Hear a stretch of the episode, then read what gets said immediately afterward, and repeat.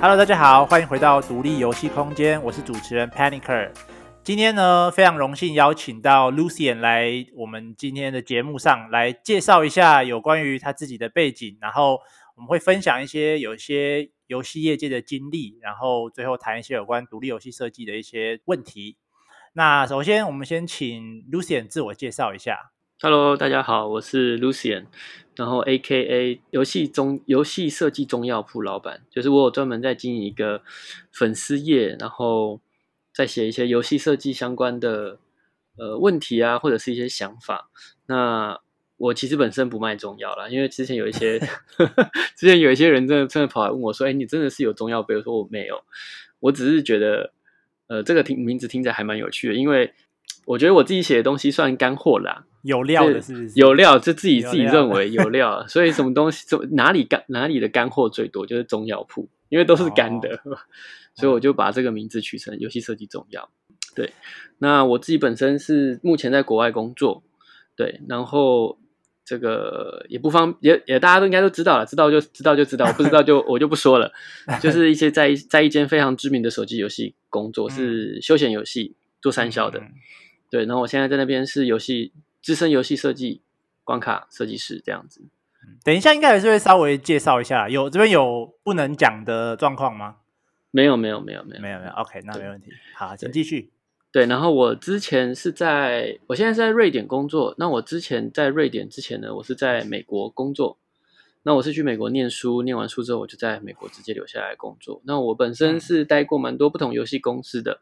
也是不同类型的公司也蛮多的，譬如说手机游戏、休闲游戏，然后商业游戏，譬如说 PlayStation VR，就是我曾经待过的地方。EA 我也待过，那、嗯、我也待过科技新创公司，呃，游戏的科技新创公司。我之前待过一间游戏公司叫做 Cast AR，它是专门在做 AR 扩增实境的，对，它是做扩增实境的新创公司。那公司野心非常非常大。嗯但也是非常 不幸运的，就是限制。其实其实我们那个公司还蛮屌的，哈，对，因为它不是用非常 high tech 的东西去呈现 AR，它是用非常 low tech 的东西去呈现一个 AR 的产品，然后质感也算是非常非常好这样子。那也不幸就是因为某些原因，然后公司就后来倒闭了，所以我才后来流落，开始在世界上流落，就是到处去流浪，然后我就流浪到了北欧这样子。哦，那其实也蛮厉害的，可以可以从台湾发展到美国，然后到欧洲这样。很多人都比如说 Visa 过不了啊，然后找不到工作，其实蛮厉害的。尤其是游戏业界，我觉得相对来讲，对于外商的选择应该又算更少了吧？就比起传统一些电商啊，或者是大的工程厂这样。对啊，的确是蛮少的。而且，呃，其实我自己本身也是经历过那个签证的那个 struggle。啊、uh，那那因为就是因为我就是我刚刚说的那个新创公司，其实是那间公司在，它是我最后一间待在美国最后一间公司。那他本身有帮我办绿卡，结果我差半个月、wow. 半年就要拿到绿卡的时候，公司就倒闭了。哇塞！所以后来我还是得离开美国，所以才我才去、oh. 我才去的呃去欧洲。哦、oh，那这样那这样，Lucien 你在业界待多久啊？有超过十年了吧？嗯，其实没有。如其实我在台湾有工作一小段时间，那一段我就不、oh. 我就没有算那个，所以其实应该是快十年左右。在台湾也是游戏业界吗？对，我从其实我从小就是立志就是要进游戏业的。哦、oh，就一直以来都是念设念游戏设计，然后做游戏相关的所有、嗯、所有的。我最早以前是做美术的啊，uh. 我本身是学美术出身的，我的我的呃我的底是美术底，所以其实我从小是学美术，大概我从。四岁还五岁开始学美术这样子，然后我国中跟高中是学那个专门要去考数科的那种美术班，但是我是读一般高中跟一般国中，嗯、然后我下课就是去补习，就是专门去补数科这样子。哦、对，然后我其实从小就这样子，对对对，就是补画画。那那时候就是要补什么呃水彩、素描、国画，然后哦还有比较传统的，就不是电子绘画这样子。对，对，对，不是电子绘啊，电子绘画是我自己在高中。晚期的时候才开始自己学，然后到大学我也是自己跟学校学这样子，就开始学，譬如说呃 Adobe 啊、Photoshop 啊、Illustrator 这些东西，然后还有 Maya、Max 这些东西，就是后来在学校再去学的。对，哦，然后只我只是只是我大学做到，其实我大学也有跟同学做专案，然后我大学就是念，其实我蛮有趣的，因为那时候我其实是我国中还是高中，呃，国中我就知道我要做游戏，我靠，这么早就知道？对，我国中就知道我要做游戏，但是我一直以为我要去做的是游戏美术的人啊职位，那一直到了到了大学，我才开始快毕业的时候，我才开始转转成设计，嗯哼，对。然后我大学很幸运的是念到全台湾第一所，也是第一届的游戏系，就是龙华科技大学。哦，最早最早台湾的游戏设计的，对，全台湾第一所的游戏，也是第一届这样。对，也是第一届。那那个时候就有这么这么细的分工吗？什么美术、企划、工程师这样，还是其实都没有，就大家就混在一起自己做这样子？没有，其实那时候什么都没有。对，因为那时候我们是。台湾第一所，所以其实那个时候，我相信现在其实制度蛮健全的。嗯，现在蛮蛮明显，就会分分工这样子。对对，然后我们那时候因为是第一所嘛，第一全台湾第一所也是第一届，所以其实那时候我们很多东西都没有建制。嗯，只是说好学校来开这个科系，然后开了之后发现，好像第一个学期不应该教这个，因为那时候我们就曾经有第一个学期，第一第一个学期的那个那个有一堂课叫做那个 Physics Engine。啊，就是物理引擎运算，啊哈，然后我们全部同学全部都是哀嚎遍野，就是全部都死光，因为就即使你没有城市背景什么，然后第一堂第一学期就叫你上这个 physics 这种，就游戏引擎相关的东西，对，而且是物是物理游戏的，对对对，然后全部人都死光，就全部说，哎，我们连 C C plus plus 都没学好，然后你就开始就是大家来 抠抠引擎这样子，对，然后所以我们那时候其实有经过很长一段。阵痛期就是，嗯，学生不断的跟老师去 complain，嗯，然后，那因为我们都要跟老师 complain 说你教这干嘛，或者是说大家都不会，你教这干嘛？这样子，嗯，对，然后我们，然后到了困扰，老师也第一次教这些东西，对，老师其实非常困扰，因为那时候我记得我们老师其实算很好的了，就是算是教资工或者是教资讯类，他很厉害，嗯，嗯，但是我们请他来就是想要希望他教。嗯，就是 programming 这一块，游戏哦，游戏城市这一块。然后，但是他们就是就是老师，他们可能就会想说，哦，游戏引擎就是要自己干，就是就是就是从 build 的引擎开始，是，对对对，所以就工程思维，就是从从基础开始自己做。对对对对对，就是大家就从头开始就这样子。然后然后美术美术的老师也是请来，然后老师说。你们就是从骨骨骼开始要开始自己学会画骨骼，哦、然后 然后同学也都死一片，就觉得说怎么可能会画骨骼这样子？嗯嗯嗯。对，那我那时候是因为国公、国公、高中我都有在外面补习，所以其实我那时候美术算就是比较比较厉害，比较比较厉害的。所以那时候我们班上很好笑，像我没有城市背景，所以。我我上课都是城市同学帮我 cover，然后我 cover 城市同学就没事。所以那时候课程也也都没有分开，就大家全部都修这些东西，都一样的。对，那时候都是大家都上一样的东西，然后一直到我记得是第三届还是第四届过后，就是我快要毕业的时候，嗯、我们学校才开始把学生分成两个组群，就有点像是工科跟文科的感觉。哦，对，然后工科的学生可能他们还是要去学。好像要是学，还是要学 Photoshop、Illustrator 这些，就是你还是要有一点 common sense，就是基本的概念。接得上嘛？对，但是他们会就是说六十 percent 都是在上 coding 的东西。嗯，那另外一边就是颠倒过来，就是比较像是说，诶，比较多的都是在视觉或者是美术呈现动画这一块，哦，然后比较少的城市这样。对，那这样子，譬如说，因为你后来从台湾出国之后，你是先去念书嘛？因为你在你的那个 profile 里面，你有说你是在在卡内基大学嘛？对。那卡内基大学其实我原本不知道它是有游戏设计系的，但我听说过它的工学院非常有名，是世界应该算前十吧？它的工学院，因为有出过，对，对它 computer science 出过很多诺贝尔的得主之类的。对，就是 Carnegie Mellon 的 computer science 是非常非常强的，就算是。就是全世界或全全美前几名的 computer science 学校，对。然后我们那个系所其实是一个合并性的系所，所以你们算是归在 engineering，就是 computer science 里面吗？对，我们是归在 computer science 里面。哇塞，那很强哎！那怎么没有？所以其实那时候很多人就会觉得说，念我们系就可以拿到 computer science degree，很很厉害耶。因为，所以那你当初你去申请的时候是你是直接就就去投资料、投履历，然后申请就上了这样吗？对，对，还是你是你是有工作经验才去申请的吗？嗯、呃，其实我算是有工作，但是我工作的东西。并没有帮我加成太多哦，oh.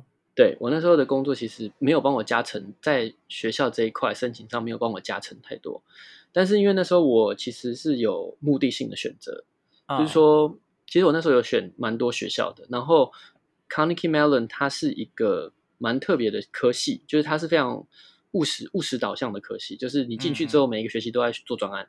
然后就是你都不用上，oh. 就是你只要上一堂课，然后后面都在做专案这样。Project-based learning 这样子。对，然后它的专案都是从业界直接授权进来的。哦，oh. 对，所以等于你已经是实习的一种等级了。嗯，对，有一点像是实习的概念。对，然后，然后，所以我那时候就是特别选这种务实导向的东西，因为我觉得我不想，我不喜欢念书。其实我就是本身不爱念书的人，oh. 所以我也不太会去选那种就是要写 paper 啊，或者是像 UPenn，UPenn、uh. 也有。就是宾州大学也有，嗯，常春藤名校宾州大学它也有，然后那个它的系所就是很硬，就是你可能要写 paper，理论派的这样，哦，还要还要写 paper，对对，要写 paper 啊，然后你要上课啊，然后然后 USC 也是，南加大的也是，南加大就是你要一直上课，嗯、然后你要写 paper，或者是你要写报告，可能不用写毕业论文，嗯、但是你要写课堂上的报告。啊、我就很不喜欢写东西，所以我就选了一个务实导向的科系，而且。哦。他有让你选择权，就是说你去投这个科系的时候，如果你有 portfolio，你就不用 GRE，哦，就不用考试这样子。对，就 GRE 是有一点像是出国出国念书，我英文，所以它算是语言的验证能力吗？还是它有一点类似 standard test 的感觉？呃、它是工科的标准考试啊。嗯对，就是你出国念书要考两种东西，一种就是托福，就是托福就是考你基本的英文水准，嗯嗯，然后 GRE 就是有一点像是工科的人，他要去考你你的数学逻辑这些好不好，嗯，然后用英文去考你，啊哈，那如果你不是念工科的话，他基本上不会要求你要缴 GRE，嗯，他会叫你缴别的东西这样子，嗯，那 Carnegie Mellon 我的我念的那个科系，他蛮有趣的，他是说如果你有 portfolio。你就不用给我 GRE，但是你还是要考托福。Oh, 但是如果你没有 portfolio，你就是要考 GRE 跟 托福。对，OK 那。那那你当初 portfolio 是用、嗯、用什么去？我用我大学的时候的作品，然后还有我毕业之后，oh. 我有跟同学一起做独立游戏这样子。哦。Oh, okay, 然后所以其实我再加上我自己本身有画画，所以其实我东西非常非常多。嗯嗯嗯。对，就有点就是直接。一本 portfolio，然后丢在那面试官脸上，这样 拿去。对，我英文很烂，但是拿去。但我会做游戏。OK，那你现在，那我们刚刚虽然说没有提到，但你现在在我们刚刚说的这个非常有名的三消游戏的厂商嘛？啊，我们就也不用，我觉得也不用。就很多糖果在那边。对，就是就是 Candy Crush 啦，Candy Crush。你目前是在那边担任 Game Designer 跟 Level Designer 嘛？对不对？对，资深关卡，资深游戏设计师。对。对，你目前在 King 做多久啦？三年多了，三年多了。多嗯，我去 King 三年多了。嗯，那三年多，因为你在中间有发生过一个我觉得蛮有趣也蛮厉害的事情，就是你有去 GDC 担任讲者嘛？嗯，对对。这个部分是是自己 promote 说，哎，我想要去参加这个，还是说他们会建议你说，哎，你你有这个资历，然后你如果有内容的话，你其实可以去去报报看这样子。也比较像是后者，就是公司都会在内部做那个公开征稿先，嗯，对，然后公开征稿完之后，就是内部人会先审说，哦，你这个能不能讲这样子？那、啊、如果你可以讲，哦、他们就会帮你把这个东西 polish，然后再继续给 GDC 的评委会。嗯、然后他们所以公司内会有类似评审制度跟一些 mentor，然后就是有一些导师会教你，譬如怎么做 PowerPoint 啊，怎么做。就是讲解内容这样子，呃，没有那么的自私，但是一定会有一个人去检查。你说，哦、像比较像是 legal legal 的 team，、哦、然后或者是呃那个叫什么 community，就是 PR 的 team，还有 marketing 的，他们会去检查说，你这个内容能不能说？哦，OK，对，主要是怕泄泄露之类的。对对对对对，还还有你的你直属的那个 department，就像我是设计，那我们的设计 director 就会说啊，你这个不能讲，或者是你这个可以讲。嗯哼，那如果他们都审核 OK 的话，那就是你自己你去 polish 这个 presentation。那像我、oh. 我我那时候去参加的时候，是因为我那个 presentation 在公司已经讲过很多次，所以其实我已经把它 polish 的很好。嗯、那有些人是他们会去找他直属的主管去 polish 这个东西。Oh. 对，但最终过审还是要看 GDC 那边嘛，对不对？对，就是你只是在内部选，有点像是内部竞争到最好的，然后把它选出去，然后再去投稿这样子。哦，所以不会有说，譬如说，呃，某些游戏公司他们其实是跟 GDC 是有签约，说譬如说每一年会。有几个位置是他们的这样，因为像有时候我在看 GDC 的 presentation，其实有一些、嗯、就是它看起来有点像广告的感觉，我就会觉得，哎、欸，它是不是是不是 GDC 其实是有跟这些厂商有有合作有签约这样子？呃，也不是说合作，因为是说像我后来投稿之后，然后你被你被录取之后呢，会有一群叫做 GDC 的评委，那评委会去帮你把。你的 presentation 再修到更好的等级，那那一群评委当中，就是很多都是业界来的人，嗯，对。那我们公司其实在里面也有人哦，OK。对，我们公司在里面，在评委里面也是有人的，对。像我那时候碰到的评委，就是做那个 VR VR 的那个 Job Simulator 的那个制作人，哦，就是那个 creator，工作模拟器，对，工作模拟器。然后他就是我的那个 mentor。哦，就是他帮我评我的哦所有东西，然后跟我说，哎，你这个地方要在哪里改改改改改，然后你不要讲这个，要讲这个这样子。嗯，对。那他们那群评委就是从业界都有人来，那有些当然是可能是我觉得可能是毛遂自荐吧，有些公司可能就说 好，我要我要我要增财，或者是我要干嘛，就会去讲啊啊。对，okay. 所以 Lucien 其实蛮多就是这种 presentation 的经验，对不对？就在国外其实蛮常会有，就不论在公司内或公司外。都有，其实我可能可能就是我个人个性吧，我很爱讲话，哦，所以因为因为其实像我最早认识 Lucian 啊，就知道你这个人，嗯、其实是在另外一个 podcast。就我最早其实就在我还还完全不知道 podcast 是什么东西的时候，有一天我朋友就拿了一个 podcast 给我听，然后他就说：“哎，这个有在讲游戏设计的东西。”我说：“哎，好像蛮有趣的。”然后好像是你在卡内基大学的，应该是学妹吧，因为他叫你学长。就是有一个 podcast 叫做那些学校没教的事，Janet，然后他对对对，然后他就说，哎，你在做就在 Candy Crush 里面上班这样子，然后后来我才知道有 podcast 这个东西，哦，对对，然后后来在应该去哎今年还去年，就是 Clubhouse 红起来的时候，嗯，然后你那时候也是加入在一个那个 group 里面，然后我说，哎，这人的名字好眼熟，然后往下看发，哎，该不会就是当初那个人？然后我才去联络你，然后就哦，原来就是这个游戏设计中药铺老板，就是那个。在 Candy Crush 上班的人哦，原来你是听 Janet 的节目哦。对对对对，就最早啦，哦、那时候根本还不知道什么东西是 Podcast。对，那他他其实做蛮久，他是我下一届的学妹，就我们两个是念同一个科系出来的。哦，所以都是游戏设计的。对，都是做游戏设计，其实是做互动媒体居多。哦、互动媒体，OK。对对对，了解。哎，那呃，因为你自己有在经营自己的部落格嘛，就是刚刚说游戏设计中药铺。嗯、那那个游戏设计中药铺，你目前主要里面是做什么内容为主啊？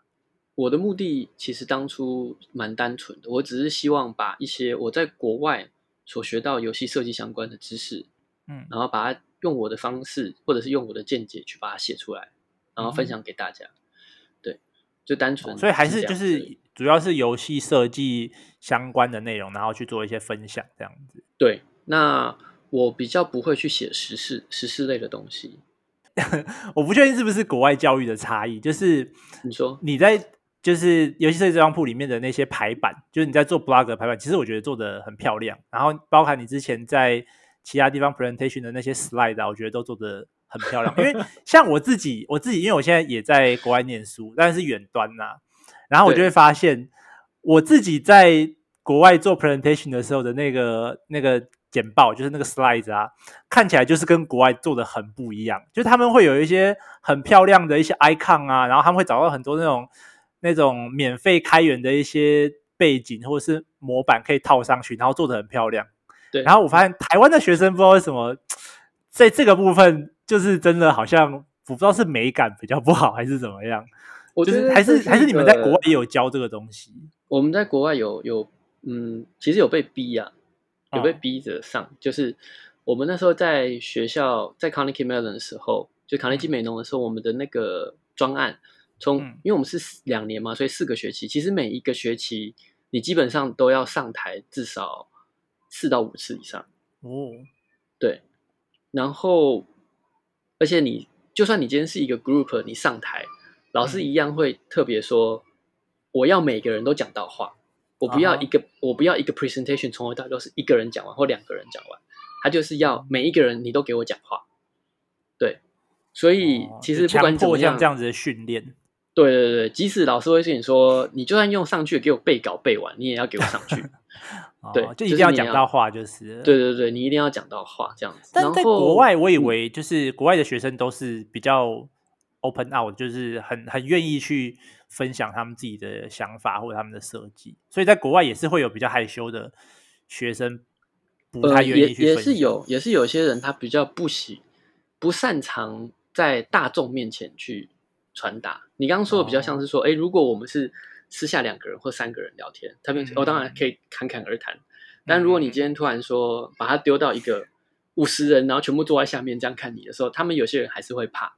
哦，对对对，然后我们是有被逼啊，所以被逼说你一定要上去讲话。嗯、然后我自己本身是学美术的嘛，所以嗯嗯，我对于排版啊、视觉这些东西，我会很要求。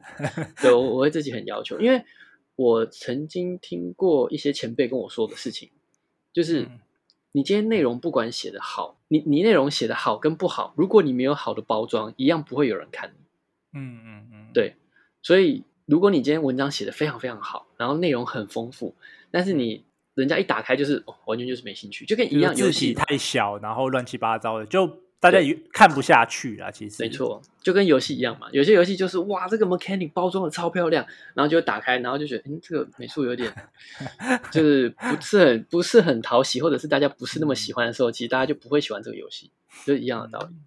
确实，所以我自己会去特别包装这些事情。那我自己在国外念书的时候，我会发现，呃，尤其是亚洲学生，比如说台湾的学生，不太会去包装自己，嗯，觉得他们就是哦，我就是会读书，然后我就是就这样，然后可能叫你上台报告，他就是就是哦，就是不不不不不不不，好，念完了然后就下去了。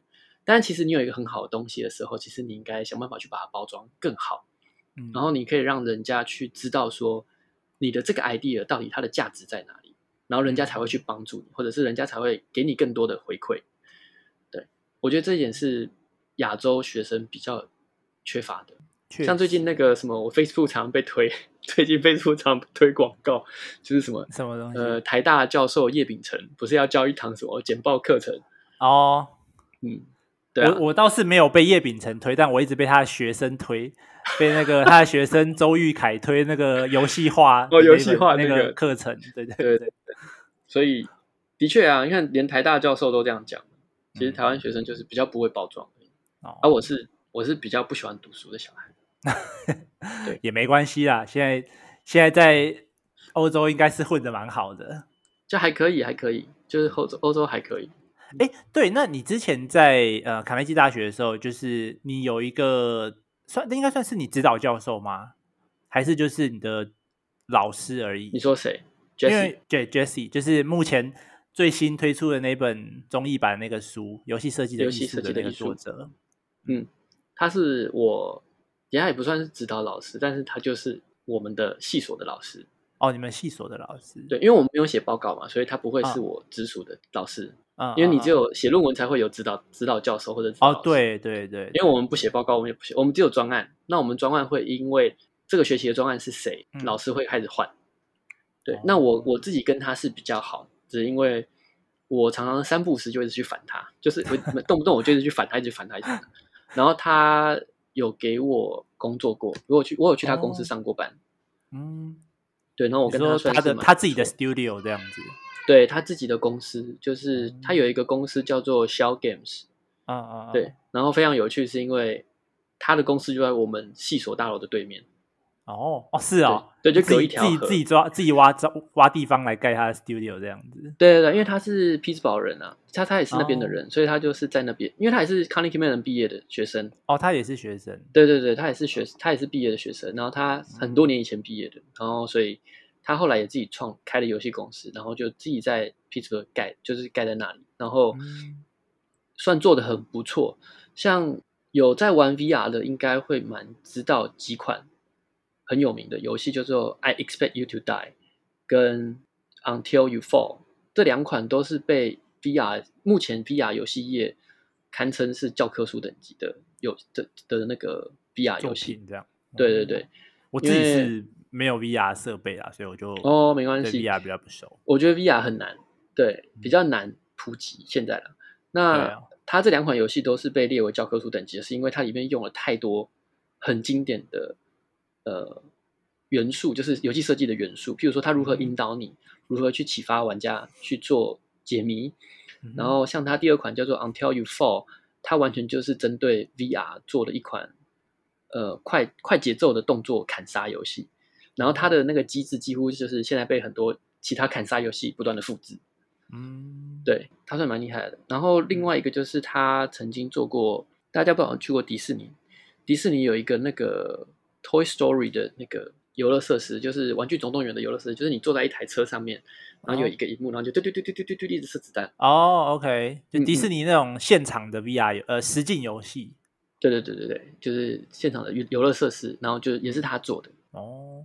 对，因为像我自己，其实我我之前不知道有这本书啦，就是在他翻中文之前，我也不知道这本书。嗯、然后是因为刚好就是看到 Lucien 你分享，然后我才说，哎，这本书，因为我曾经有听过这本书的名字，在蛮多地方。因为有时候去看 GDC 或者是一些 YouTuber 影片，他们有时候会引用这本书里面的一些章节跟句子，这样。嗯、然后我就常常听到这本书的名字，后来才知道，哦，原来有要翻中文版，然后居然还是你的老师，就觉得，哎，好厉害哦。其实我觉得运气蛮好的，我觉得运气算是蛮蛮好的，是因为其实我一直很想要把这本书带回台湾，那只是因为我一直找不到很好的机会，怎么把它中文化。我知道有简中化，嗯、但是我不知道怎么把它变成，不知道有管道可以让它成为繁体中文这样子。哦、那因为只是刚好今年出版商刚好看到我曾经写了一篇文章，就在写 Jessie 的事情，哦、所以出版商才来找我说：“哎，你是不是？”对这本书有点了解，那我就跟他说，哦、我是我是他的学生这样子，那我跟他算蛮熟的这样子。啊啊啊！哦，所以你算是也算是促成这本书可以繁中化的一个推手吗？没有，他已经翻好了，然后他来找我啊，显序这样子。对对对，然后我跟他说，我我可以帮你，我们可以一起推广这本书，因为我一直都很想要，我一就是我一直有心愿，就是我希望把这本书推广给更多台湾人知道。嗯，好，那这个部分因为。你跟游戏五高战之后还会再 更深入的聊这个部分，我们可以再约一集来聊这个书也可以，或者是你看完或者是什么，我们可以一起来聊一聊。对对，我们可以先先看看，因为我觉得德波其实也蛮适合聊这个话题的啦，因为他自己也是在国外念游戏设计的嘛。对，所以我们可以先听听看德波跟你有一些什么样的想法，我再 看我的这个浅见能不能插入进去。不会不会，我觉得可以大家一起来聊一聊，因为我觉得很多东西算是。我觉得他这本书蛮特别的是，是它是一本你不做游戏的人也对也可以看的东西。对对，其实不是不需要有真的有什么 coding 或者是设计的背景，就你直接当一般的书来看，我其实也是看得懂。对，没错。而且它就算你是玩家看的，其实你可以更了解游戏怎么制成的。那如果你是比较对对刚入行的一些设计人，或者是刚入行的一些开发者，你看了，其实你可以。看得更深入一些事情，一般人就当做看一些科普书在读，这样、嗯、哦，什么叫做游戏，然后就来读一读，这样对对。但我觉得真的很不错，因为就是即使你是单纯的游戏玩家，你也可以让玩游戏的那种体会更深，你更容易懂得怎么去品尝这一款游戏。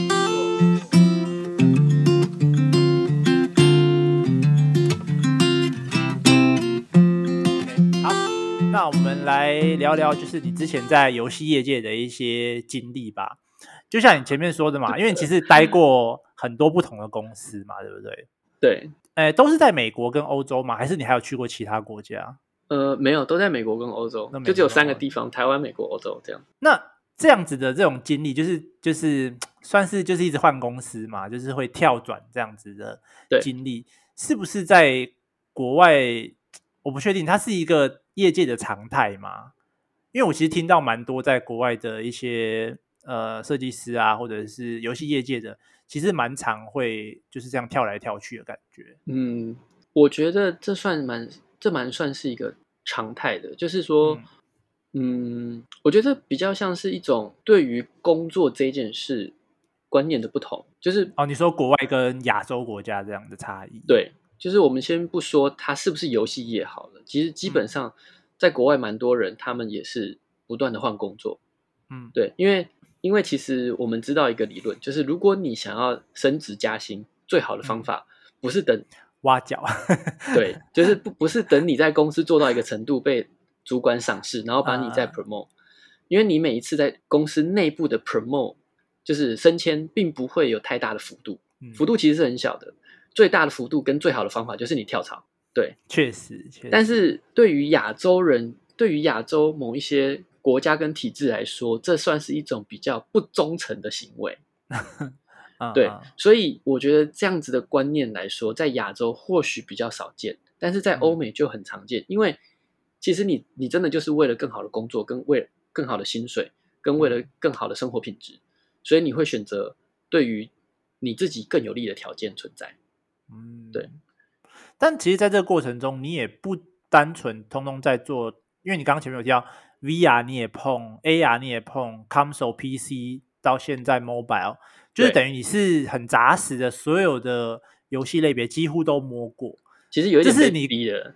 有点被逼的，是不是？对，不是个人兴趣，不对，不是个人，不是说个人兴趣想要一直到处跳，就是说我刚好很不幸的在美国都一直碰到裁员啊。对，美国游戏业界裁员是不是也很常见啊？对啊，很常见啊，而且非常只要专案的表现不好就会砍掉，这样是不是？对啊，我之前就是比较像是公司刚好碰到一个。碰到一个大危机，所以我每次刚好对那个危机就被卡掉。啊、对，所以游戏粉碎机也不一定是他自己愿意这样，就是这是一个常态，是不是？这是一个常态，而且而且游戏业本身就是一个呃竞争快速的产业。嗯，嗯，如果你如果你的东西没有市场的竞争性存在的话，其实你会你很快就被淘汰掉，或者是说你的开发周期太长，你没有办法跟上现今的潮流。我说的现金是现在这个现金的潮流。嗯你东西太慢出，你马上就被淘汰掉了。就像我们前几年可以看到一个很明显的例子，就是很多公司都一直在做 MOBA 的游戏。哦、对，那后来这几年你会发现就没有 MOBA，因为它被 Battle Royale 这个系统取代掉了。嗯，所以很多公司他们就开始哦，我不做了，我要开始跳，我要开始跳。追新的趋势这样子。对，因为那个地方是所有人潮聚集的地方的时候，嗯、你去做一个旧时代的东西，或者是上一个潮流的东西，其实就不会有人玩了。嗯，对，而且你会发现，现今的游戏就是越来越快速，嗯，因为现在的人他们所吸收的东西就是越来越快速，然后反应越来越快，他们不太会去花时间去经营一个呃成长曲线大的游戏，嗯，因为你 MOBA 本身就是一个成长曲线很大的东西，像 League of Legends，你要把二十只角色练很久，对，你光一个角色就要练很久，你要练二十只，这要练到什么时候？所以 Battle Royale 一出现的时候，很多人就哇。这个东西比较容易上手，所以就一窝蜂全部跳过去了。而且它是一个共斗多人竞技，嗯、然后而且运气运气成分也占的蛮高的。对，然后但是它的每一个关卡，每一次的游玩的节奏很快，并不会像 MOBA、嗯、玩一场都要一个小时、一个半小时或者是多久，它就是很快，半个小时就会玩完。对，所以很多人就会开始移动，移动人潮就开始移动的时候，公司就开始移动，方针开始移动。对，所以游戏产业其实它是变化非常非常快的产业，所以。当如果你的开发到不顺或者是不理想状态的时候，尤其是游戏是先投资后收成本的产业，所以你很快就会被淘汰掉，马上就会被裁掉。那美国本身就是比较资本导向的国家，所以在这方面他们就是不手软。我刚刚提到一开始，像我我刚刚一开始提到不是说我这个公司被倒，就是公司倒闭嘛？啊啊，就真的就是像大家在那种电视上或者是什么常听到的，就是我那一天去上班，就是我直接办进了办公室。然后早上的时候，我们老板就说，CEO 就说，哎，我们中午吃完饭，大家要来开个会。但是那一天本身不是要开会的日子，然后我们就哦，然后但是我的主管前一天晚上就已经给我 hint，他就已经跟我讲，他说会有大事发生。然后我就哦，好。所以那天吃完饭，大家就就去会议室开会，两百大概一百多快两百人的会，就全大公司。对对对对，那时候我们很大，一百多两百人，然后全部进去，然后就看到 CEO 就坐在上面，然后就说今天是最后一天，那个箱子都已经准备好在外面，然后然后还有之前费，大家可以去领。然后，然后他就开始一把鼻涕一把眼泪。哦，对不起大家，这样这样这样，真的假的？对对，对。然后好好美剧的这种发展哦。对啊，就很美剧啊。然后你一出了那个会议室之后，就所有电脑全部都封起来，就开始封了。然后就大家开始收东西了，然后就有人排队开始给资遣费，然后就然后那那一天就工作到那样，就到那里 就结束就回家啊，也都没有任何的，就是提醒一下，可能接下来会有一些。相关的就类似裁员之类的事情，这样没有，或者是公司倒闭之类的，没有。我们就是突然一瞬间就是马上出现这样，大家就 what，然后很多同事就开始怎么会这样，然后就开始哭，一把他做的东西就就全部封在那边，也不会让你有，比如说带走或什么都不会，就都没有都没有让你带走。你后来那时候你也没多少时间把档案扣出来，哦哦，就是当天然后就封完。就把大家赶出去，公司就关起来了，就再也不用进去了。对，哇哦，就所有东西也是也是蛮有效率的，嗯，很快速的。对啊，嗯，我们那时候就是这样，就是就真的很电视剧的感觉，就是 what。我记得那天我还打给我老婆，那时候是我女，那时候还没有结婚，然后我就打给我老婆说：“哎、今天最后一天我要回家。”她说：“what？” 明天起没有工作了。对哦，我说今天最后一天，她说 what？怎么会这样？我就说，嗯，还好啦，预料中的事情。那你在这些公司的经历中间，有没有哪些公司，比如说它有很特别的一些做事的风格，或是你有一些规定是让你特别有印象的？因为我觉得美国的公司很多都很特立独行，尤其你又有参加一些，比如说比较小的这种，就是比较偏 indie 或者是 startup 的公司，哦，有没有一些很特别的？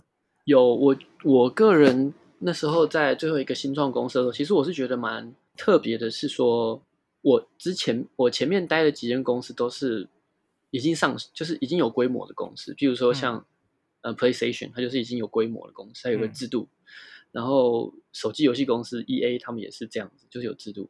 那我那时候去新创的时候，反而就是感觉就真的很在新创公司，就是我们常常会，我们真的做事模式就是真的要很快，然后 prototype 就是一直做，一直做，一直做，一直做。那、嗯这个层面的话是非常有趣的，就是你有无限的掌控权，然后你有无限的发想权，然后老板只有跟你那时候老板蛮信任我们，所以老板只有跟我们说，你只要做任何事情可以体现出这个 AR 装置，我随便你做，对，哦，对，然后你做了一个 demo，你就跟他讲说，哎，我做了一个 demo，然后叫他来玩这样，然后就哇，这个超屌的，然后他就会再去找更多人来，对，然后那我那时候觉得很有趣的是，因为我跟他们待在一起的时候，因为我算是比较接。因为我是第四十号员工，所以我算是蛮核心的哦。所以我常常会听到，对，我常常会听到老板会跟 founder 他们在那边说说啊，我跟你讲，我们等一下要走什么 process，什么 process。我反而觉得那时候很有趣的是，我一直在学新创的 process。就比如说你要做什么，做什么，做什么，然后你才能去融资，然后你才能去找金主，哦、或者是你要做了什么事情才能去做其他事情，这样子。就它有一个新创的一个制度要走，嗯，这样子，嗯，嗯，所以那时候其实我觉得我我学到蛮多这种知识跟观念，我觉得还蛮有趣的。然后那个那种感觉就是非常的呃有有生气，就是非常 dynamic，然后很有活力。因为跟你以前在带弄什么 Sony，就是每天就是刷卡，然后进去，然后开始上班，然后就是老板跟你说今天做什么，然后就做什么，然后你也没有。决定案子的权利，你也没有做任何事情，嗯、就是反正就跟你做，你就做这个，就做就做这个，就这样子。对，嗯、那如果你今天对于上层有什么想法，你也不太容易去做 input。那我那时候在新创的感觉就是说，即使你今天做的事情是一个小螺丝，但是如果你把你的声音传到了可以决定的人的身上的时候，你是有能力去改变这一整个结构的。嗯，因为你的组织很小，对。那他们有他们的专业，你有你的专业。就像他们那时候会找说，哎，我们要做 AR 的 system，那我们要去选哪一些游戏来移植，这样子。然后那时候我就跟他们说，他们就会来问你，因为你是做游戏的，他们不是做游戏，所以他们就会跑来问你说，哎，你觉得哪些游戏可以移植？这样，然后他就跟你说，我找了这个这个这个车，然后就跟他说，哦、这个不要，这个是烂东西，这个是烂东西，啊，他就会问你说为什么？因为你就跟他说、嗯、啊，这个就没有办法体现 AR，你你选这干嘛？就是你可以把你的 input 告诉他，然后你可以改变这一整个大结构，嗯，那你可以让大家一起推进同一个方向，而并不是像在一个大组织之下，上面的人告诉你一个观念，然后你就是接受这件事，这样子，对，即使你今天不同意，你还是要照着做。这样子，因为你没有办法去改变上面的人的想法，这是我那时候在新创学到一个蛮特别的事情。但你们其实一百一百二十几个人以上，其实应该已经是我觉得蛮大的一间新创嘞，应该已经好几轮以上的融资了吧？没有，那时候我们其实只只融了第一轮而已。哦，真的吗？对，因为那时候我们其实我们一百多人，其实有分散蛮多职位，就是我们其实那时候公司不是只有做 AR。的游戏，嗯、我们是要做一条龙，就是我们要做自己的硬体，从、哦、系统就是从系统硬体到软体，全部都自己做。对，然后连商城都自己做，哦、然后游戏也自己做，嗯、所以就是他们就是一条龙这样子。对，哦、那所以我们两快两百人，有一些是属于硬体的人，就因为我们有自己开发眼镜，所以他们还有一些人是做硬体的。嗯，对，那就是蛮多的，学到很多 business，更更像是。身为一个 businessman 的一些知识是不是？对，然后还有你要那个 prototype 的能力真的要很好，就是你要不断的去学新东西这样子。但也其实这样也蛮，就等于是每天都在 brainstorm 出新的 idea，然后不断的去做出来让人家玩。我觉我觉得那一阵子的那个工作算是非常奢侈的一个工作，就是你有无限的发想权，对，很多钱让你可以烧这样子。也不是说很多钱可以烧，就是你做什么不会有人管你。啊啊啊！对，但是就变成是你自己要去思考，到底这个东西的价值在哪里，你再去做它。嗯嗯，我觉得这就回归到真的很设计层面的本质想法，因为我们并其实我们那时候做东西，并不能因为我觉得我喜欢这个东西，所以我去做它。嗯，要有 evidence base 的东西去对，你要有对，没错，你要有一个更好的基础理论，去说哦，我做这个让 AR 的体验到什么样子的境界，或者是玩家可以。体验到什么样子更好的体验，所以我去做这件事情。对，那所以其实我们那时候就是有做很多这些事情，然后还有蛮多 prototype。然后像我们那时候蛮蛮有趣的，就是一件事说，说我那时候做了一个 prototype，然后那时候是刚开始，我主管跟我说你想做什么，我说其实我没有什么想法。然后我主管跟我说，嗯，你从以前的 retro 开始做。然后我们就想，好，有什么 retro game 可以开始做？然后他说，哦，然后我主管他刚好跟我年纪差不了多远。然后他就说：“哎，我跟你讲，以前有什么什么什么 Bomberman 啊，什么炸弹超人啊，什么什么什么什么什么。”然后我说：“那你要不要做一个马里奥看看？”然后我说：“马里奥。”然后我就想一下，好像可以哦。然后他就跟我说：“你要不要重新把 Mario 3D World 做出来？”哦。然后我就在用的方式，用 AR，然后用 Unity 全部重做，然后我就全部把它重做一次。然后大家就觉得哇，超超屌的！你就会觉得整个马里奥就立体的在你桌子上。然后你还是可以到处跑跳啊，然后什么都一模一样，我就全部把它做的一模一样。嗯嗯嗯，对对对。然后我是用那个 Unity Chain 那个角色做，就是一个小女孩在到处乱跑这样。哦，对对。然后后来我们，就是我刚刚说，我们常会碰很多投资客，嗯，来看东西。然后我们那时候有有一次就有一个投资客，就是日本某大社 N 开头的某大社来看。啊哈。然后老板就说：“哎。”马里奥还在不在？我说在，就马上拿去用了。对，没有被没有被没有被提告，就是没有没有没有，因为我里面全部都是，因为你是你没有你没有贩售啊。我们那时候只是 prototype 没有贩售，这样。然后我用 Unity Chain，所以我就用 Unity Chain。然后只是里面所有的材质我全部自己重画。哦，因为它只是那个点阵图的像素图嘛。嗯嗯。对，然后我就自己全部重画。那后来呢？后来有被被相中吗？被恩色大厂？这个不好不好说。这个太多。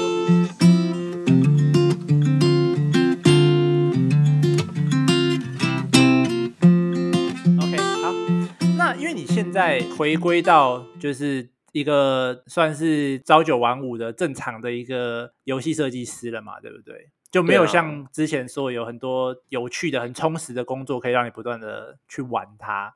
那像你现在在做 level designer 啊，就实际上你们每天的日常工作内容，因为一天可能工作八个小时，嗯，到底你们的工作方式是如何？就是譬如说，呃，比如说你可能早上有一个 meeting 啊，然后接下来就是分配一些工作，比如说，哎，一到五关你去设计，啊，六到十关另外一个 designer 去设计，就就这样子嘛？还是说你们其实会有更细部的工作分配？嗯，你你大致上说的是类似，就是，嗯，我觉得我们公司算是蛮蛮有制度的。目前就是，因为我们曾经经历过一段时期，就是完全没有制度，然后大家每天做关卡做到炸掉这样子，哦、但是不加班，我们是不加班为原则，就是关卡做到炸掉，哦、就是你除了做关卡，你不能做任何其他事情。对，这还是蛮痛苦的。哦、那我们后来就是有建制一些制度，然后所以像我们现在就是每天的。工作生活就像是早上我们会开早会，嗯，那早会就是大概十十五分钟到二十分钟这样，就是每个人说你今天做什么，昨天做了什么，stand up meeting 这样。对对对对对，就是你昨天做什么，今天要做什么，然后明天会做什么。所以你们现在呃，King 也是用也是用敏捷开发这样子。对，我们是用敏捷开发。对，哦，我觉得我觉得敏捷开发已经算是业界目前标准标准的标准的开发流程。对，那、嗯啊、我觉得这还蛮重要。然后，所以我们就是这样子。然后，我们再把我们大概是每每一季或者是每半年会有一个 plan，就有一个会有一个计划。嗯、那我们会在每半年或每一个季的计划的时候，会提出说，我们这一季或这半年我们要达成什么目标。譬如说，我们要产五千关，好，那我们就要说五千关怎么 break down，就是怎么分下去。嗯，好，如果是半年五千关，一个月要多少关？嗯哼，对，好，三千好。如果说一半年三千关，一个月多少？也要五百关。好，五百我们有多少人？好我们要开始细分，对，我们就开始这样子往下，一直不断的 break down。那这个是 level 的层面。那还有，譬如说，我们要做新的 blocker，我们希望在什么时候做完？哦、那你说新的就机制这样子，机制就是那个障碍方块，或者是一些游戏的一些新的功能。哦、那我们什么时候要做完？那我们要定一个目标，譬如说，我们的 prototype 要结束，半年之后 prototype 要结束。嗯那你第一个月的时候要做什么？第二个月要做什么？第三个月要做什么？对，嗯、然后再把第一个月要做的内容细分下来。对，那你就这样去这样子用敏捷开发去追，去追它的那个小进度。那不行，你就是往后推；不行就往后推。但是我觉得最重要的是，我们在每一次的敏捷开发周期，就是每一个 Spring 结束之后，就是每两周嘛，一个 sprint、嗯、结束之后，我们会有一个呃回顾的会议，就是呃，嗯、英文叫做 retro retro 的一个会议。就是有点回顾你这一个 Spring 做了什么事情，那这个是这个我觉得是非常非常重要的一个 meeting，我们在每一次都一定会做，而且大家会非常认真去看待这个 meeting，因为这个 meeting 等于是回去回顾说你实际上到底付出了些什么东西，这样。对，然后还有说你有没有达到你说的这个目标，就是你在 spring 开始的时候，你会定说这个 spring 的目标是什么？嗯嗯嗯。那回顾的时候就会去说你到底有没有达成这个目标？那如果你今天达成了，大家会去说我们在哪里做得好，所以我们达成了这个目标。我们哪里做不好，一样，虽然说我们达成了，但是我们有哪里做不好，我们要怎么样去改善我们做不好的地方。那如果你没有达成，那我们就会着重在为什么我们今天没有达成，我们要如何去改善这个没有达成的问题。嗯哼，对。那就算今天没有达成目标了，这两个礼拜我们有什么事情是做得很好的，我们也会去说，就是说，哎，大家很喜欢这两个礼拜。一直不断的在开会，然后聊想法、设计想法，嗯，但是我们最后没有达到目标。但是我们大家很喜欢说，我觉得这个环境跟这种的 communication 很好，所以我们要说好，那我们如何保持这个 communication？但是我们必须增加产量，这样没错，增加产量。那我们就会说好，那为什么我们没有达到产量？那有些人就会说啊，我们就是人不够，有人就请假这样子。那我们也不会去怪说啊，你为什么要请假？我们就会说好，如果你人不够，请假。那你需要的是人还是时间？然后说哦，我们需要人。好，那 manager 他们就会觉得好，我们去调人，他们就想办法去调人来，这样子。那或者是说，他们就会去跟更上面一层的人说，哎，我们真的一定要在六个月转四千、三千关吗？哦、可不可以有别的方法？这样子，嗯，就比较偏向在更客观的去观察，说，哎，到底成功跟失败的点是哪些？然后要怎么样可以用实际的方式去改进。比较少一些，比如说检讨啊，或者是呃，也不能说检讨不要，就是说比较少一些责怪，或者是对比较不客观的一些责骂这样子。对，就是蛮少的，对啊，比较不会说是谁谁谁要去背这个锅，或者谁谁谁的错这样子。比较我们比较不会去这样说。可是，那你譬如说你八个小时中间，假设你都是在做 level design 好了，有办法一直产出这么多好的 idea 吗？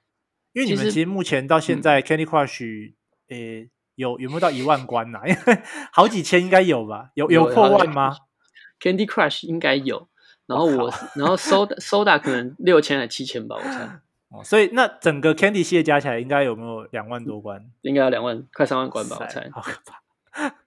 对啊，有办法一直产出这么多好的 idea 吗？其实有时候蛮难的。嗯，那花时花时间在做关卡，不一定是一天八个小时都在花那个时间。嗯、有时候可能啊，灵感来了，然后可能这个关卡我们做个半个小时就做完。哦，对，然后可能花一个小时去 tuning，就是去调整细节这样子，嗯、或者是。那个 pacing 这样子而已。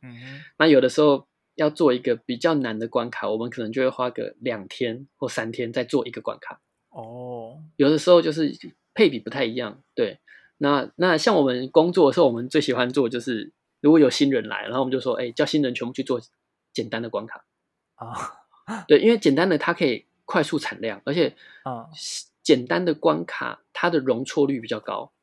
就是我所谓容错率，不是说。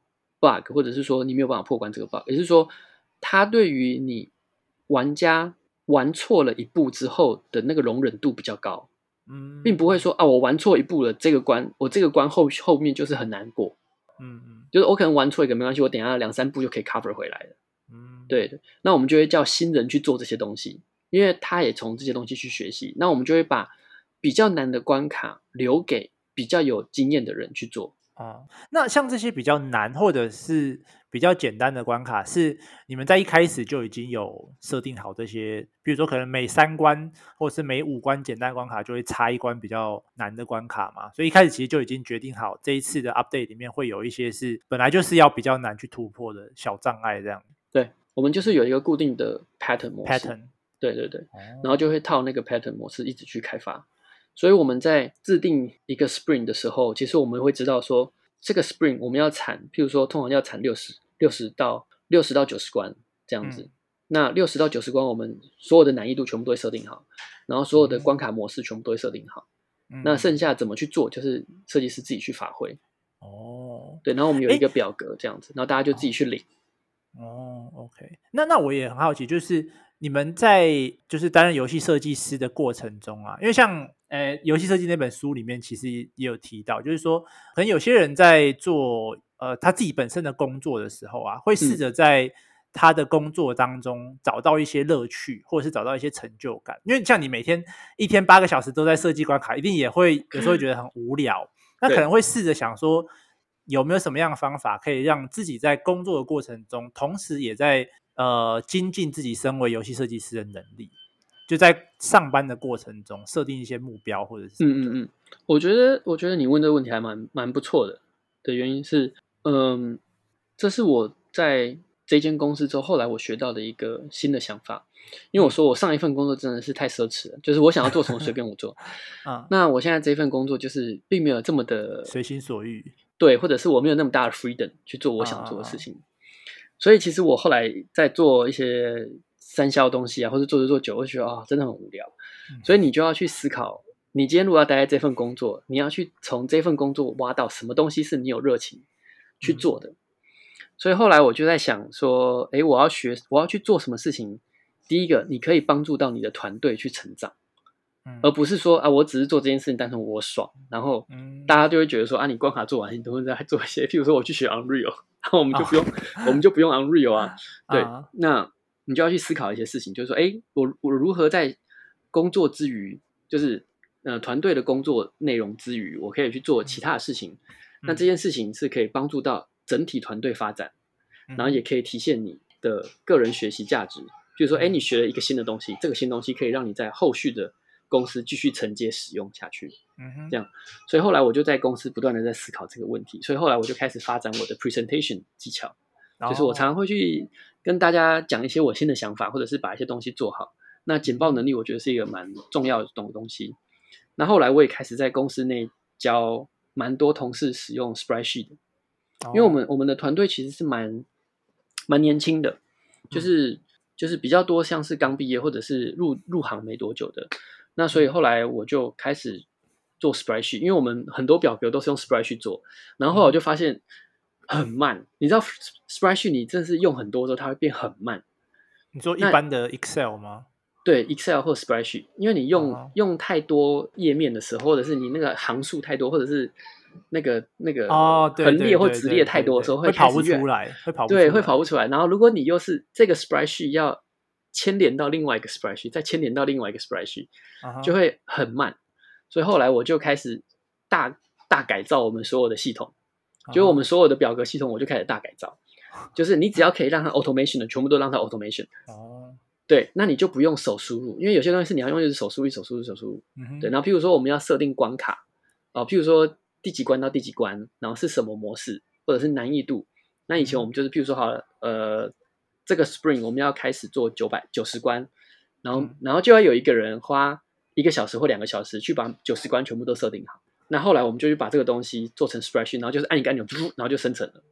那你也不用花时间去做它，减轻大家的一些 redundant 的一些工作，这样。对，然后同一个时间，我我自己去研究怎么去做这些东西的时候，我再把这个知识传授给所有人。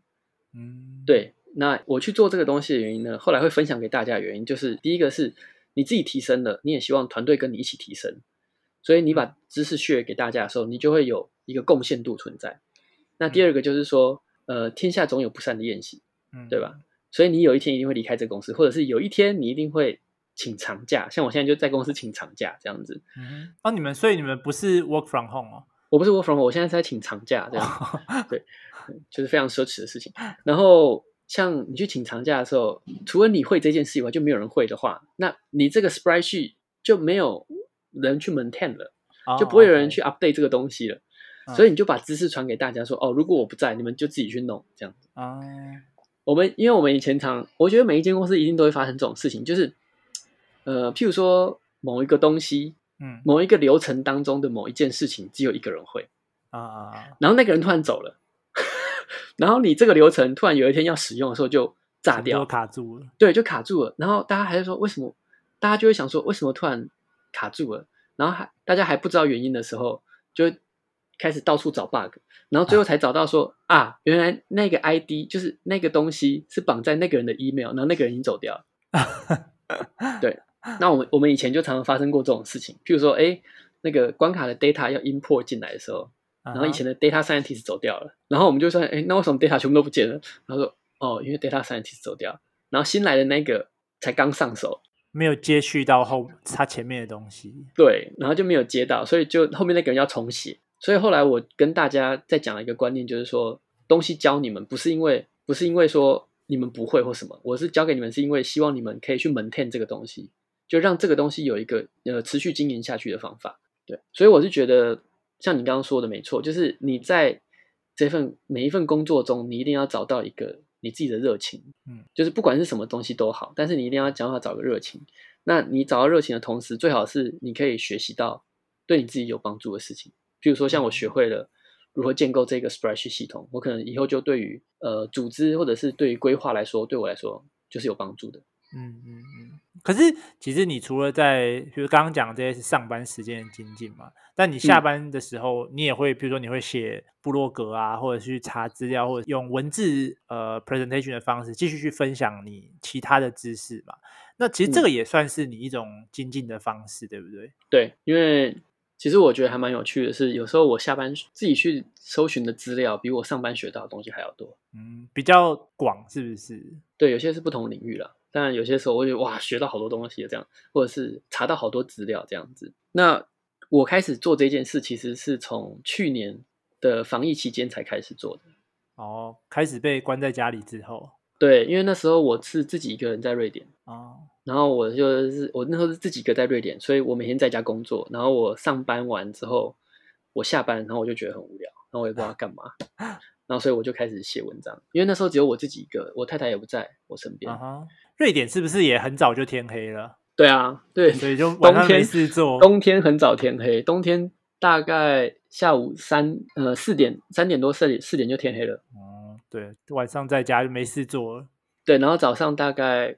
九点到十点才会天亮吧，但是夏天就颠倒，嗯，像现在他们是夏天嘛，现在他们也是夏天，啊、然后他们现在夏天就是完全颠倒，就是呃半夜四点五点就天亮了，啊，然后晚上要到十点十一点才会天黑，所以我们常我们那时候在瑞典就有一个很有趣，我那时候去瑞典就有一个很有趣的现象，就是我们都准时下班，我们真的都很准时下班，就在五点左右下班。嗯、然后有一天我们有一天夏天，有一年的夏天，我们的五点准时下班之后，我就发现有一群同事就拿着野餐盒，嗯、然后地垫，然后很多碗，很多什么飞盘啊，什么粉，然后什么，嗯、然后就说你们要去哪里？他说我们要去野餐呢、啊。然后我就说啊，你们现在野餐，就是五点下班的时候，他们说他们去野餐，公园野餐，因为因为那个时候的天气跟台湾的下午三点一样，就是一样，太阳就是很大，然后就是风和日丽，然后就是很大的太阳，然后就是很舒服，所以他们都是下午五点下班之后，大家就去野餐，然后野餐到大概十点，然后大家再回家。十点是晚上十点？对啊，对啊，因为因为十点才天黑啊。我 靠！所以那一阵子，我就每天都会跟同事去野餐，然后去公园玩，这样。就大家下课就去公园玩，这样。好爽哦！下班还可以有这么久的太阳。但是这样很累，你知道吗？哦，也是这样，等于睡觉时间变得更短。对，因为那时候我还那时候你会觉得很不习惯，就是哦，你想说太阳下山了，然后你就回家，然后你、嗯、太阳下山了，你才想要回家，然后回家之后你就发现洗个澡，然后吃个东西。然后想说啊，我来看个电视好了。哎，不对，已经一点了。隔天早上四点太阳就要起来。对，四点起来。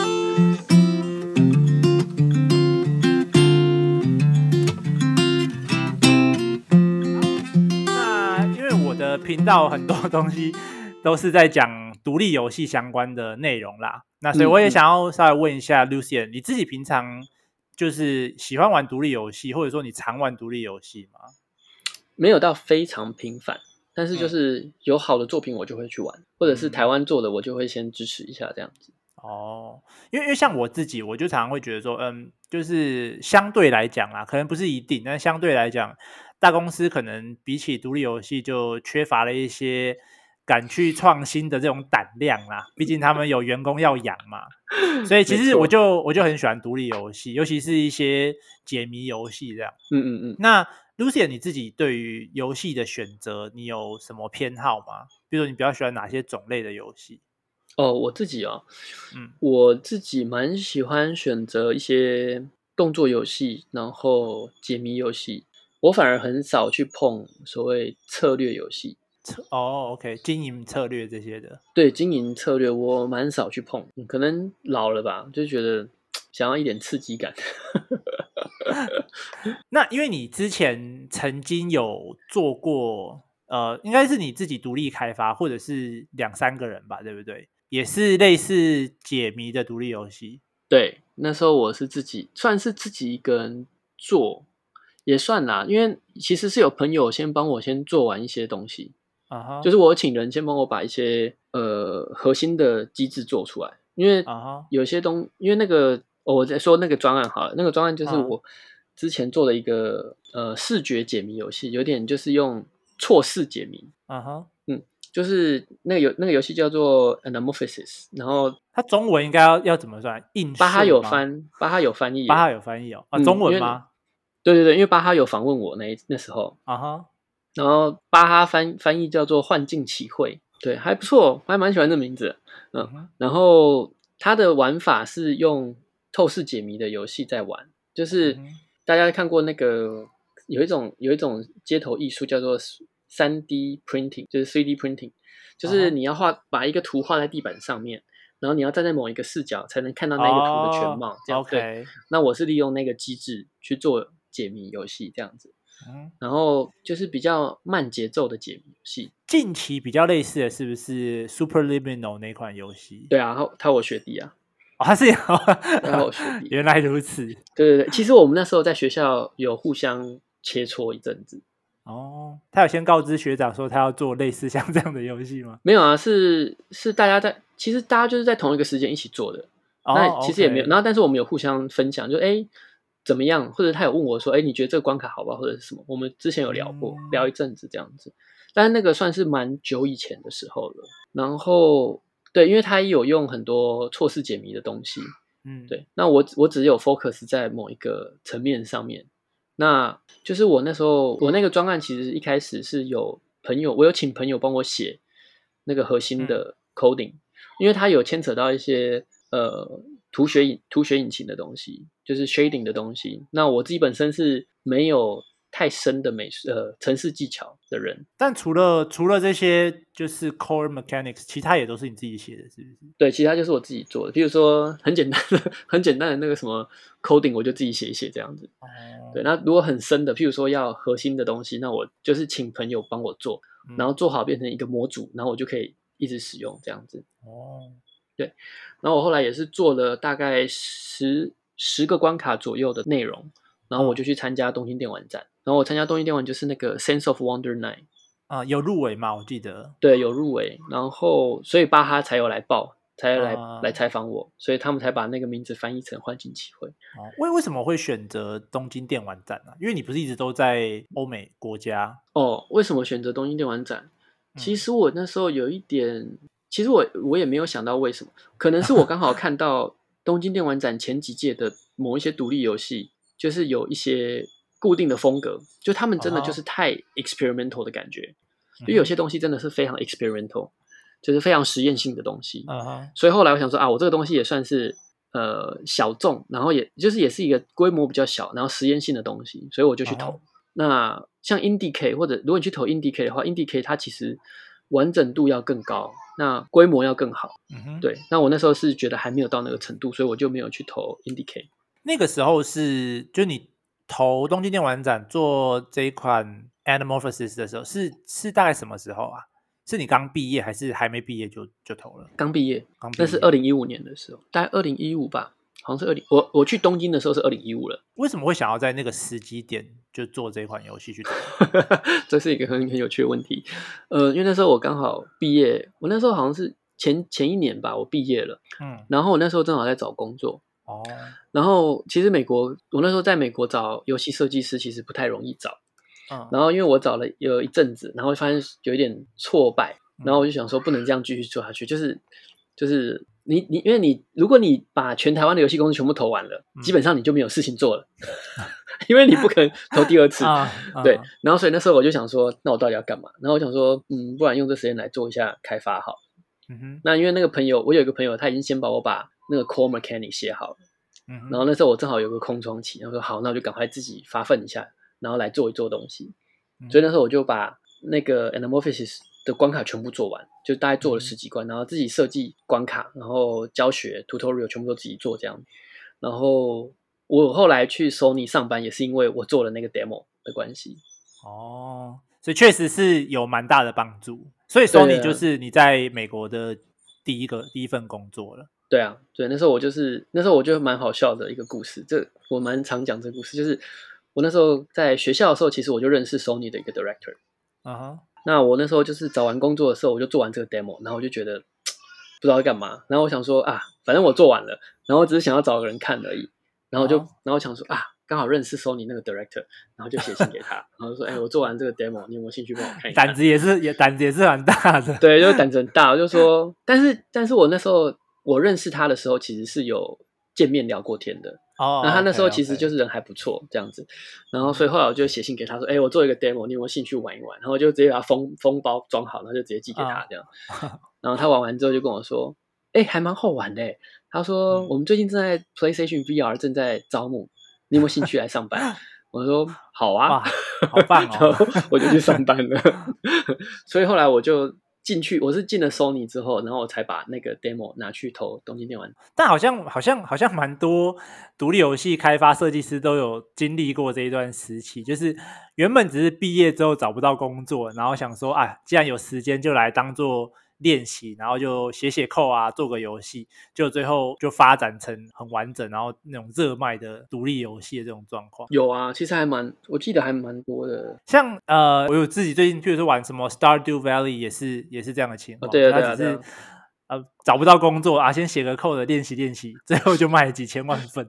对对，我觉得他太夸张了，那个 Star Stardew Valley 那个真太夸张了。对，他也是自己一个人做。哎，那你之后呃，就从那个之后呃得奖之后，你还有再继续就是想说把这款游戏完成吗？或者他其实已经已经完成了？嗯，其实没有，因为我那时候只有做了大概我整个预想的百分之百分之三十左右的内容。哦，对，那我其实还有百分之六十是想要去想要开发出来，但是我其实一直在呃在试图找比较好组合的队友。嗯哼，对，因为其实我个人会比较偏向于呃找到好的队友，比急着把游戏做完来的重要。嗯、对，因为我觉得好的队友是可以互相扶持，然后可以。朝共同的目标发展，走得更久。对，可以大家走得更久，而并不是说，哎，东西做完了，但是大家一拍两瞪眼这样子。嗯，对，所以，所以其实我这个东西一直都，我后来一直都停着没有在动的原因，是因为我知道我缺某一块层面的技术，就是我刚刚说的，就是 shading 这块的技术。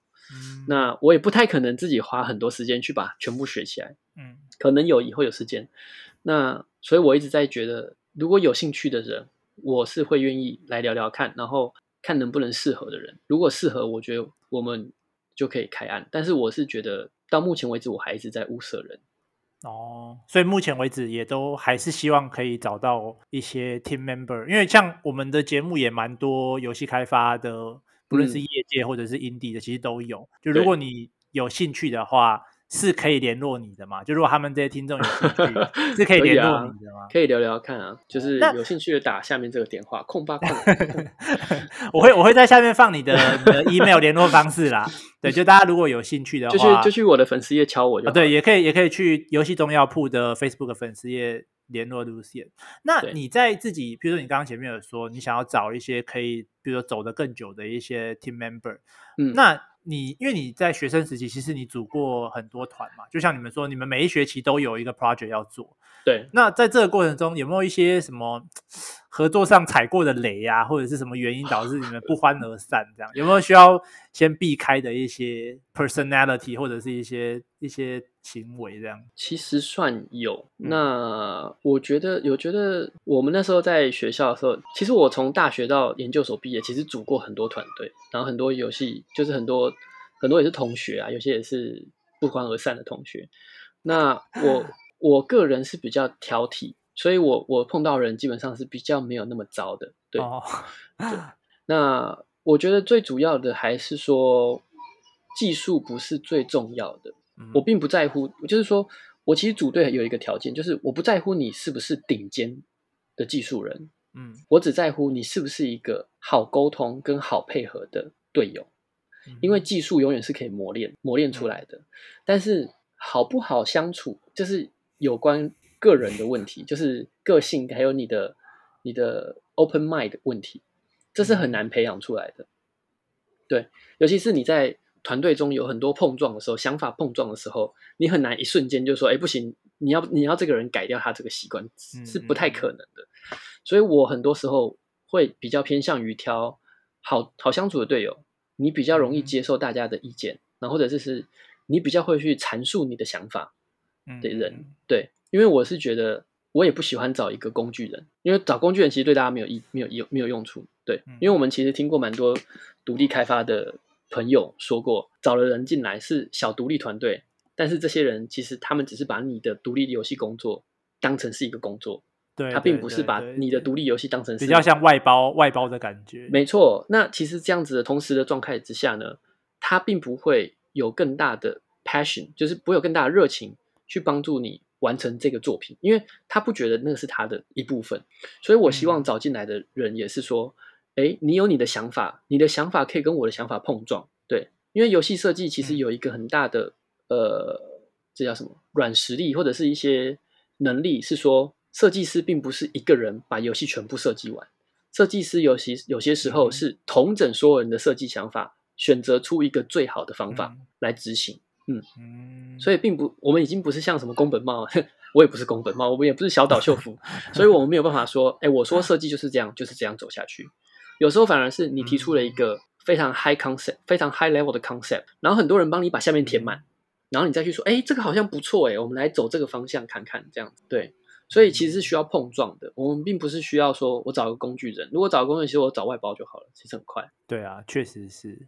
因为我我自己其实之前也有算是组过一个团，但是超级快就就解散了。嗯、当然有，当然其中原因有很多，但我觉得沟通确实是一件非常重要的事，尤其你是在小团队里面，因为你们就已经没有沟通上面的，不像大公司，你们需要一层传一层，你们就已经是面对面的沟通。如果连这样都还很难沟通的话，那就真的有蛮蛮大的。就是我们那时候在学校，就是老师为什么会很喜欢一直把学生重新分组、分组、分组？我们每一个学期的团队，对，每一学期就打每一个学期就把你打散这样子。那我们老师就讲了一个很现实的层面，就是说，你以后去，你以后去公司工作，你不可能永远碰到你喜欢的人在同一个队伍。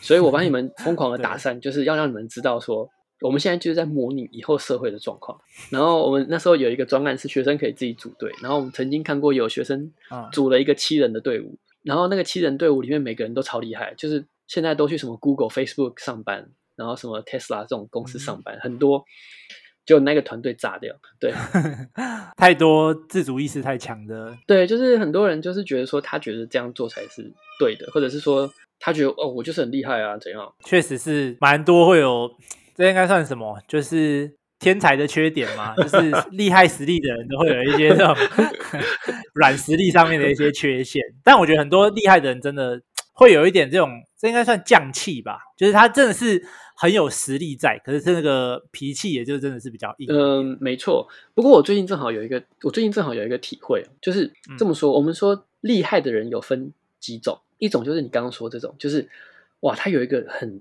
很厉害、很厉害的能力，但他有一个很大的，他有一个呃领导特质的身份在身上。但是呢，他对于他某一些呃沟通啊，或者说他可能比较没有那么柔软，但他很有能力，这样一样会有很多人跟着他。另外一种厉害的人是说，他有一个技术能力存在，同时他懂得如何跟所有人都工，如何跟所有人工作。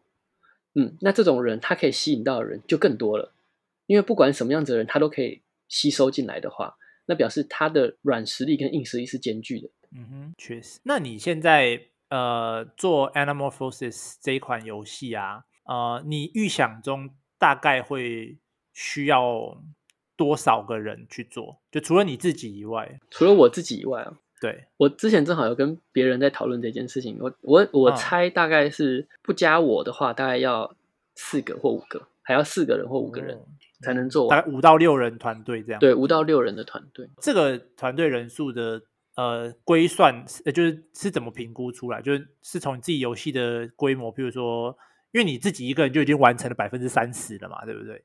你剩下百分之大概六七十 percent，就是为什么你会觉得还需要？大概四五个人这样的人数。呃，因为我那时候自己完成的时候，其实我是没有花太多时间在美术上面这块。